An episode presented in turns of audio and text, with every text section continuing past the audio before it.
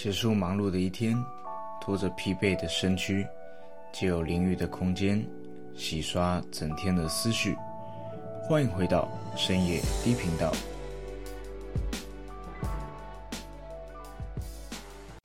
今天要谈论的话题跟自身的职场经验有关。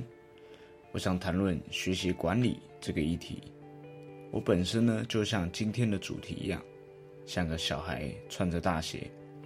我的职场经验相当幸运，凭借着一点点的努力和所有人的帮助，以及幸运点满，在二十四岁就出上担任管理职的职位。但这样的我，足够社会经历来承担职位相等的责任吗？对于比自己年纪大的同事，该如何使他们幸福呢？最现实的是，我有能力站在这个高度，替公司带来有效益的输出吗？那时候的我。满头都是对于自我能力的疑问，现在深夜将至，也会偶尔冒出来警惕自己。我觉得很幸运，待在一家愿意接受不断犯错的公司，但公司立场也很鲜明：我们失败了，就要检讨失败的原因，来避免重蹈覆辙。俗话说得好，面对才有可能成功。我们要知道自己的缺点，克服它，才能不断的前进。但我又不是每天拿着镜子照自己的击败脸，怎么知道自己时时刻刻哪一个 moment 不惹人讨厌呢？所以接受别人真诚的意见非常重要，但也要遇到愿意忠言逆耳的伙伴。我承认一开始听到对于自己负面的言论极度不送，因为觉得自己的立场都没有被顾虑到，觉得别人很自私，自己为了团队牺牲那么多，却没人能够体谅。然而，负面的情绪就跟没有缴卡费的循环利率一样，越滚越大。但后来反思自己的行为是否有不恰当的地方，为什么都是认为别人做的不够好？难道都是别人的错吗？我就那么神圣完美，拉的屎都是粉红色的吗？所以呢，我试着鼓起勇气与团队伙伴进行双向沟通，把自己对团队默默做的事情，或是跟上层有出入的地方跟团队分享。让沟通的管道不再有隔阂，甚至是尽可能的接近透明的状态。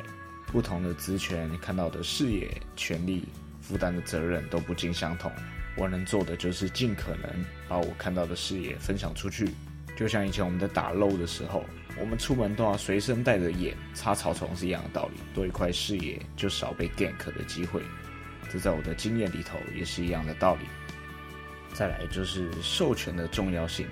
每个人心中都有一块是想要受到瞩目的，无论那个舞台的尺寸大小。当那个人站在 spotlight 下，他是具有自信的。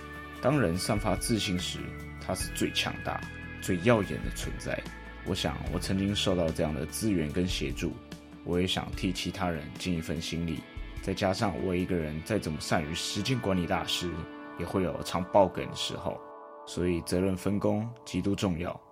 把一只善于游泳的鱼放在树上，叫它往上爬，无非是痴人说梦。想看到鱼爬树，除非那条鱼是韩国进口直送高雄的吧？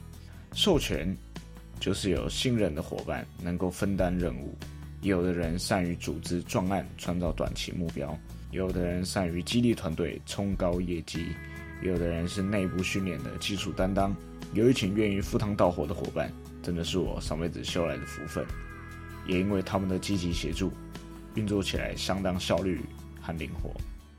但在磨合的过程，跟伙伴沟通要怎么当一个成熟的大人，也是人生的考题啊。最近听那些你不敢跟老板说的事，学到的观念，经过反刍后分享给大家。当一个成熟大人，就是要让对方接受到明确的讯息，让对方知道我自己的底线在哪，给的内容要具体。该严肃的时候要严肃，但当单一事件结束，又要灵活切换回自己的说话态度。这个部分就是我这小屁孩，就穿着大鞋，有点啷啷的，但正看着前面的大人怎么走路，觉得他们走起路来风度翩翩，是我未来想呈现的样貌。学习的路还在漫漫长路，期许这趟路途中，我的脚丫子慢慢契合这双鞋，轻轻抖落脚底的沙。看着我的脚印，一步步，一步步，哦，足底筋膜炎。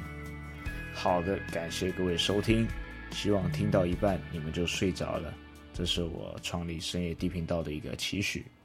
深夜地频道，我们下次见。